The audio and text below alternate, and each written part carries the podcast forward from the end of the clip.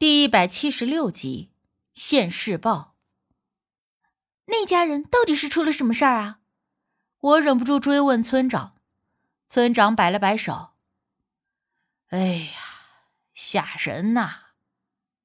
因为一直叫门都没有人开，而刚才发生的事儿又实在是让人担心，并且当时那年月的人也都实在不像是现在的人，都多疑。”大家一商量，就一起把锁给撬开了。说是如果没事儿，大不了赔偿人家一把锁。农村的锁都是那种老式锁，用硬物用力的砸，或者用撬棍一下子就能给掰开。门一打开，大家一起进了屋。可刚一进屋，村长就闻到了一股子肉烤糊了的味儿。当时能吃上一顿肉，那可不容易，更何况还是烤肉。当时村长还觉得挺香的，馋的口水都流出来了，但怎么也没想到，这一进门发现炕上躺了个黑乎乎的人，身上还冒着烟呢。村长这才知道，这哪里是什么烤肉香，这是人被烧糊了散发出来的味儿。你们看，这有字。年长的人上前想要看看这人还有没有的救。那人衣服都已经烧成了残渣，轻轻用东西一挑就挑开了，而就在那人的胸膛上，竟然还有几个字。可是当村长凑上去看的时候，只看到了隐隐乎乎的几个线条笔画，而且非常快的速度就完全消失了。我也看到了，那写的好像是啥不孝。哎，我咋没看到呢？前头凑上去的人说都看到了。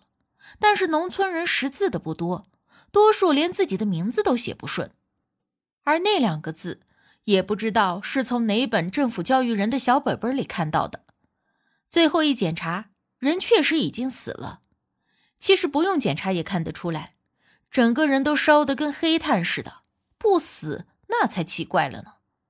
后来村长听村里的老人念叨，说那家死了的男人是个打爹骂娘的主。老娘八十多岁了，还一天就给一顿饭，给老娘安排在了一个漏风的小柴房里住着。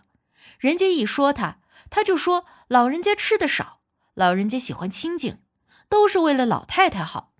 但还是经常有邻居听到他骂自己的老娘，骂的那叫一个难听。而就在他家老娘死了不到三个月，这人就遇到了这种诡异的事儿，都说这是老天爷的报应。并且当时确实有人在他胸口看到了一句话，虽然已经无法确定究竟写的是什么，可是有人记得有“不孝”两个字。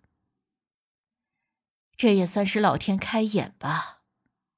大姑闻言感慨了一句：“可不是嘛，大家都说是老天爷开了眼呐。”村长说着，又喝了小半杯。因果循环不息，自己种下的因，自然也是要自己承受着果的。大姑点了点头，和村长还有老张姨干了一杯。如果在城里，我几乎是没有这样的机会，这样的气氛，围坐在炕上，听着长辈们说着陈年老事。哎，不过我很小的时候听我姥姥说过一件事儿，也不知道是真的还是假的。我突然想起了一件事儿。啥事儿啊？大姑先问我。我姥姥说，早年间城里有一个大戏院，那是城里最大的一家戏院，而且还是新建成不长时间的。那个年代，戏院那都是稀罕的地方，几乎每天都是爆满，非常的火。我知道你说的是啥了。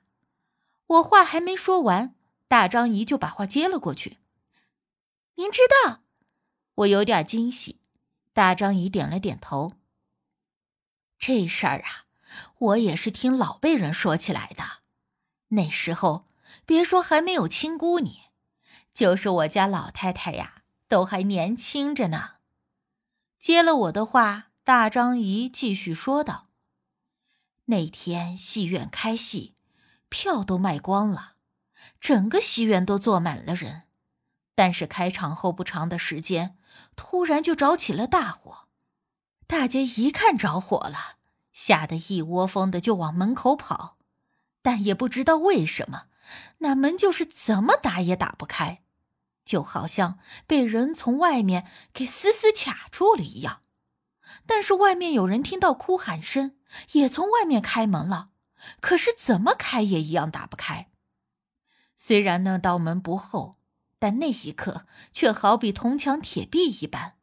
任凭里外的人费了九牛二虎之力，也依旧是打不开的。而在短时间内，戏院里的大火烧得昏天黑地的，外头的人听着里面的哭喊声都瘆得慌。而最后，大火烧了整整好几个小时。等到救援的人来了，冲进去的时候，所有的人全部都烧死了，没有一个幸存的。因为我从来没有听说过那城里有那家戏院，所以我姥姥说这件事儿的时候，我还以为她是给我说故事呢。原来大张姨您也知道。听了这些，我确定大张姨说的就是我要说的那件事儿。这也可以确定，我姥姥说的也确实都是真实的事件，只不过因为年代久远了些。而我们说到这里。村长也接了话：“这事儿啊，我也听说过，不过到了你们这一辈儿，知道的都少了。但是老人们都应该听说过的，这事儿可闹得大着呢。后来还有人传，当时有一对祖孙躲过了一劫，因为当时进了戏院以后，小孙女就问奶奶：为啥那些人都面无表情，那么吓人呢？当时。”奶奶啥也没说，拉着孙女转头就出了戏院。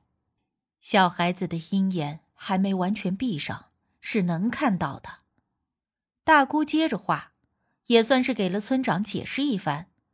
村长点了点头，嗯，哎呀，反正那对祖孙离开后不久，戏院就着火了。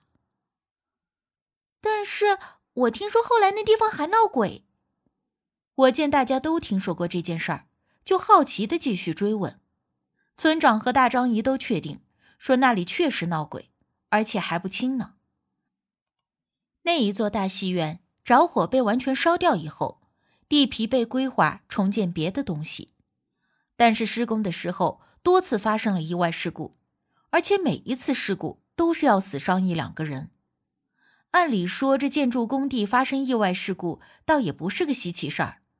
可是接连着一直在一个工地上发生这么多事儿，并且施工还不到三分之一的进程就死了好几个人，加上之前大戏院着火死了上百的人的事儿，大家都说这里闹鬼。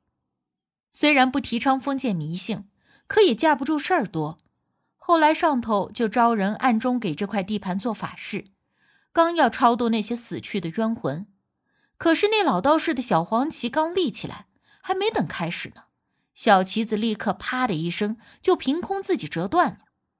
老道士一看，都吓懵了，卷着家伙是一溜烟就跑了，说是给多少钱，这活儿他也不干了。后来没法子，工地也都停工了好多年。再后来，那块地皮被另一个开发商用低价给买了去，准备建楼房。那开发商也是有备而来。找到了得道高僧来现场给指点，高僧在那块地方绕了半天，最后指点了一处地方，让开发商在那个位置建一个塔，塔落成以后，这里就不会再出事故了。开发商也还是听话，找人做了法事超度之后，立刻动工在高僧指点的位置建塔。还别说，内塔建成之后，再盖楼房的时候，果然没有再出过事故。只不过到了如今这年月，地皮已经越来越贵，即便是我们这种三线的小城市，也是寸土寸金的，所以那个塔也被缩小了，而且到了最后越来越小，到现如今已经成了一个只有不到两米之径、高不过两栋楼的尖细小塔了。但是不论这塔怎么缩小，这周围的房子怎么改建，可都没有人敢去把那塔给拆掉。早年我去城里办事儿，路过那块儿，还看过那个塔呢。如果不是特别的去找，都已经很难发现了。旧的不成样子，小小的，就跟那公园里的小雕塑似的。保不准啊，只要再换一个开发商，遇上个不信邪的，还真能把那塔给直接推掉了。毕竟已经过了这么多年。